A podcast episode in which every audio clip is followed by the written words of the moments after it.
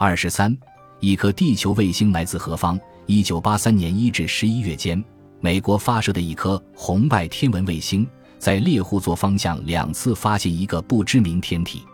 从某些情况还表明它在空中有稳定的轨道。一九八八年十二月，前苏联科学家通过地面卫星站发现地球轨道上有一颗神秘的巨大卫星出现。当时他们以为这是美国星球大战中的卫星。不久之后，前苏联方面才弄清楚，美国的科学家也同时发现那颗神秘的卫星，而美国人却以为它是属于苏联的。美苏两国高层官员通过外交途径接触和讨论，双方才搞清楚那颗卫星不属于他们任何一方。以后的一系列调查表明，法国、西德、日本或地球上任何有能力发射卫星的国家都不曾发射它。一九八九年，在瑞士日内瓦召开的一次记者招待会上，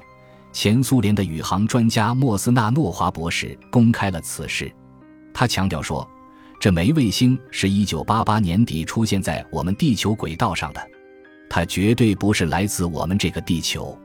根据前苏联的卫星和地面站的跟踪显示，这颗卫星具有异常巨大的体积，具有钻石般的外形，而外围有一围的强磁场保护，内部装有十分先进的探测仪器。它对于地球上每一样东西似乎都可以扫描和分析，包括所有生物。同时，它还装有强大的发报设备，能够将搜集到的资料传送到遥远的外空去。此事公开之后，至今世界上已有二百多位科学家表示，愿意协助美苏去研究这颗可能是来自外太空某一个星球的人造天体。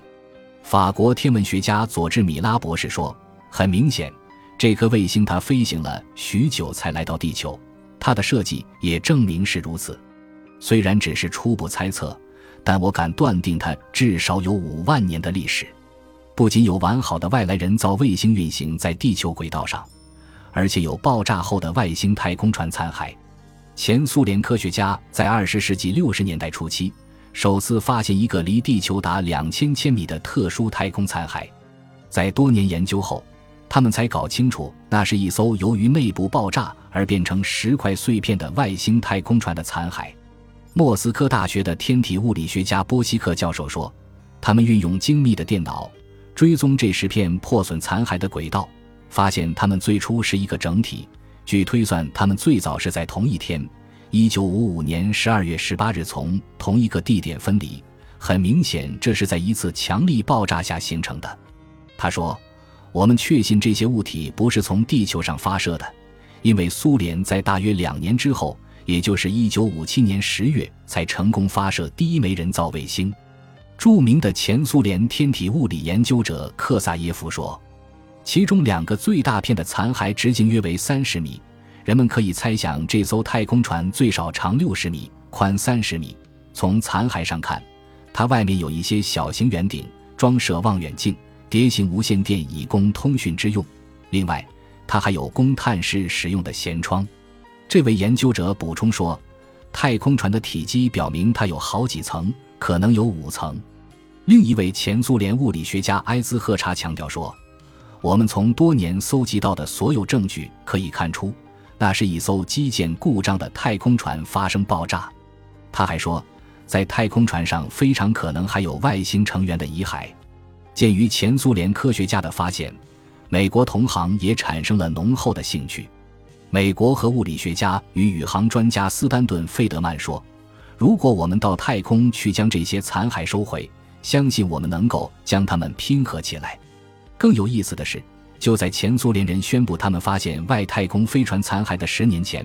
美国一位天文学家约翰·巴戈贝曾在国内一份著名的科学杂志上发表了一篇文章，